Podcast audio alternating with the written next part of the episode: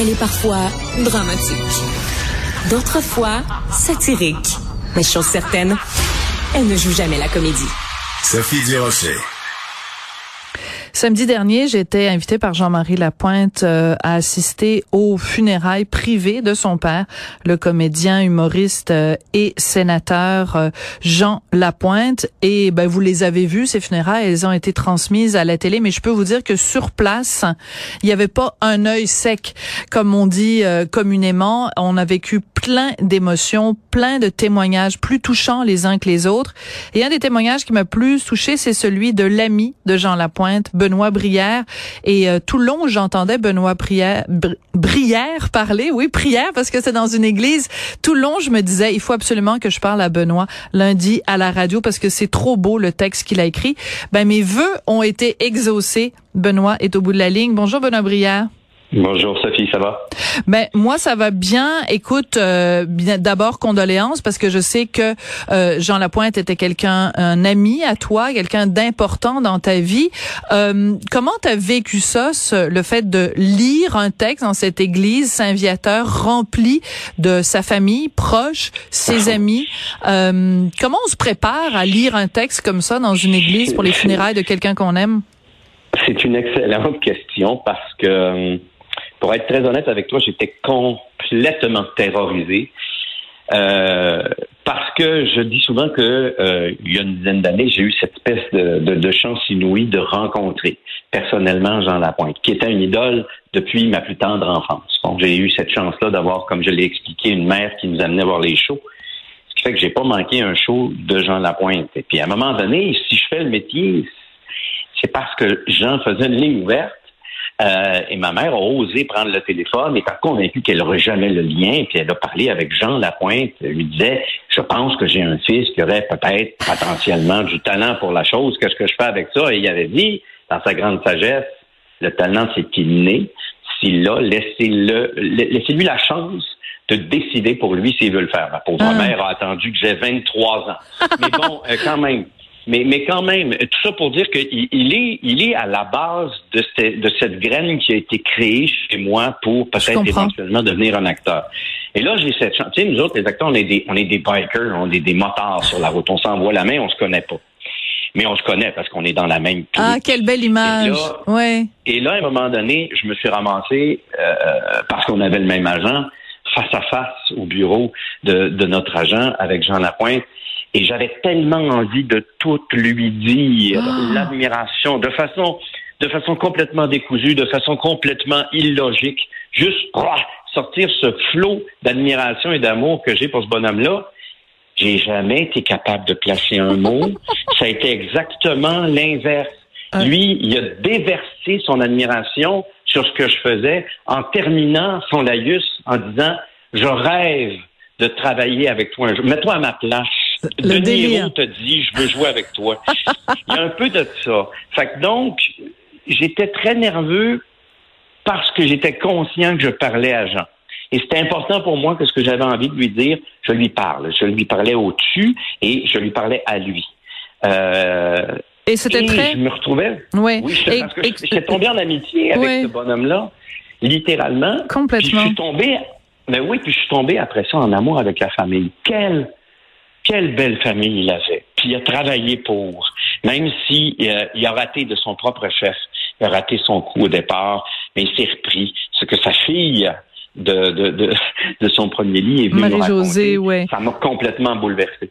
Fait que donc, c'est pour, c'est surtout pour ça, c'est pour eux, c'est pour lui, J'étais terrorisé. J'étais littéralement terrorisé. Mais en tout cas, ça ne, ça ne paraissait pas dans ton texte. Et donc, tu t'adressais à Jean Lapointe. Tu l'appelais Maître Jean. Et à un moment donné, tu es parti sur une, une imagination. Tu as imaginé l'arrivée de Jean Lapointe euh, au ciel, au, paradis. Euh, et là, tu imagines donc Félix Leclerc qui fait la première partie de son spectacle. La maîtresse de cérémonie, c'est Michel Tisser. Et moi, ça m'a beaucoup touché parce que tu rendais hommage aussi à toute une époque, euh, à tous euh, les à tous les contemporains donc de Jean Lapointe. Tu trouves pas ça un peu triste des fois de te dire que certains des noms, peut-être pas tous, mais certains des noms que tu as mentionnés samedi à l'église, ça dit rien du tout aux gens qui ont moins de 20 ans au Québec? Écoute, Sophie, si tu veux partir là-dedans, ma chérie, on en a jusqu'à demain. Oui, je trouve ça profondément triste, mais, et tragique, et tragique. Tu sais, euh, des fois, on parle à des acteurs qui rentrent dans les écoles de théâtre et on leur parle de Gérard Poirier et ils n'ont aucune idée qui c'est. Épouvantable. oui, c'est épouvantable. Euh, cette espèce de, je sais pas, on, élimine vite, nous, on, on consomme beaucoup très mm. rapidement, puis on élimine. Euh, on n'a pas ce devoir de mémoire qui, qui, est, qui est si important parce que toi, tu n'existes pas s'il n'y a pas Jean Lapointe. Il y a des comédiens qui n'existent pas aujourd'hui s'il n'y a pas Gérard Poirier, et ainsi de suite. On est tous installés sur les épaules de ceux qui nous ont précédés. Oui, écoute, il y a, euh, très très récemment, j'ai euh, j'ai tourné un, un, court métrage que j'ai que j'ai réalisé dans lequel je jouais un, un, rôle aux côtés de celui qui devait jouer mon père, et ce devait être Jean Lapointe. Euh, et j'ai eu le grand privilège et honneur d'avoir Marcel Sabourin pour le hmm. faire, qui est un ami de Jean Lapointe et qui a livré une performance inouïe. Alors, dans cette recherche de vouloir amener mon court métrage à une diffusion potentielle dans une télévision euh, euh, très connue de chez nous, que je ne nommerai pas, euh, une des personnes responsables qui était là, qui est toute jeune, ne savait pas qui c'était Marcel Sabourin. Il travaille dans la direction d'une télévision, dans le choix de ce qui va être télédiffusé. OK, euh, attends, attends deux secondes, Benoît. Parce que euh, récemment, au Festival de cinéma de l'Outaouais, on était assis à la même table. Toi, moi, Marcel Sabourin était à ma droite. Cet homme-là qui a été si important dans notre culture, on a juste à penser à J. Martin, photographe. Je veux dire, ben oui. mais tous les chansons. avec ça. Et oui. Monique juste, juste ben avec Monique Mercure. Oui, puis les chansons qu'il a écrites pour Charles Bois. Enfin, l'ensemble de son ben œuvre. Et ce gars-là est une fontaine inépuisable d'anecdotes sur l'un sur l'autre. C'est un monument de la culture québécoise. Tu es en train de me dire qu'il y a quelqu'un qu'on ah. nommera pas dans une station de télé, qu'on nommera pas, qui avait aucune idée qui mm. était Marcel Sabourin. Qui avait aucune idée. Et, et en plus, c'est le père de Gabriel Sabourin. Donc peut-être qu'elle savait même pas qui était Gabriel Sabourin. Je veux dire, ça me fait... Pas. Peut-être pas. Ça me fait pleurer. Ça me fait pleurer. Est-ce que est-ce que c'est vendable? Est-ce que c'est présentable à la télévision parce qu'on connaît pas les acteurs? Écoute, c'est une horreur. Alors, c'est pour ça que je te dis, non, porte-moi pas là-dedans, Sophie. Je vais, péter une coche. Non, c'est vraiment profondément triste. C'est profondément triste. Mais je pense que c'est un devoir individuel, certainement, mais c'est aussi un devoir de... Euh, c'est un devoir de parent. je vais là. Je vais là, j'ai deux filles, euh, je suis dans le métier de la culture, j'ai une épouse qui est musicienne classique. Euh, on fait nos efforts.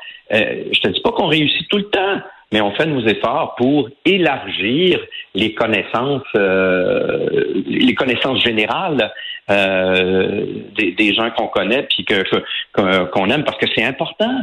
C'est important le, devoir de, mémoire qu'on doit avoir pour ces gens-là, particulièrement pour un gars comme Jean Lapointe, parce que je le disais aussi, il a réinventé, il y a un avant et un Absolument. après Jean Lapointe au cinéma et à la télévision. Il est arrivé avec son naturel désarmant il a jeté tout le monde à terre. Il, il, ne, il ne jouait pas, il était le personnage. Il était anti-jeu.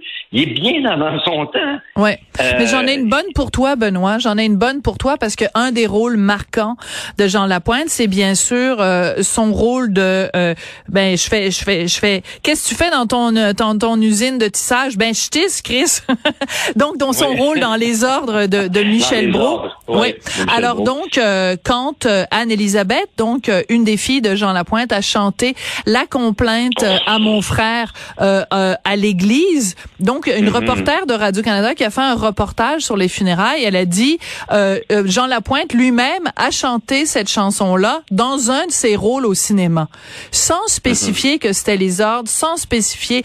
Et pourtant cette scène-là dans les ordres est tellement absolument incroyable. T'as Jean Lapointe qui est derrière des barreaux et qui se met a cappella à chanter cette chanson-là qui se termine en disant euh, le, le, le, le, combat pour la liberté, à quel point c'est important.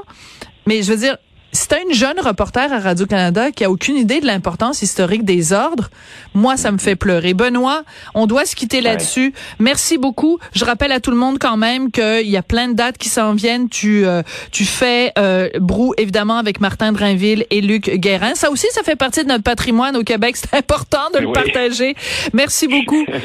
Et euh, ben écoute, on, on, se reparlera régulièrement parce que moi, c'est des questions euh, qui, qui me touchent aussi beaucoup. Merci beaucoup, Benoît Brière. Et merci. Euh, merci beaucoup pour tous les mots absolument magnifiques que tu as dit à propos de Jean Lapointe samedi à l'église. Je les, je les pensais tous. J'en suis convaincu. Merci beaucoup, Benoît. Merci. Merci à Marianne Bessette à la recherche, à Charlie Marchand à la mise en onde et la réalisation, également à Tristan Dupont. Attends, comment? Tristan Brunet Dupont, écoutez, c'est un petit nouveau. Donnez-nous le temps. On a tous, je pense, un peu de difficulté avec son nom de famille. On va y arriver. Tristan Brunet Dupont. On va l'écrire en grosses lettres dans le studio. Comme ça, on va tous s'en souvenir. Merci surtout à vous d'avoir choisi Cube Radio. On se retrouve très bientôt.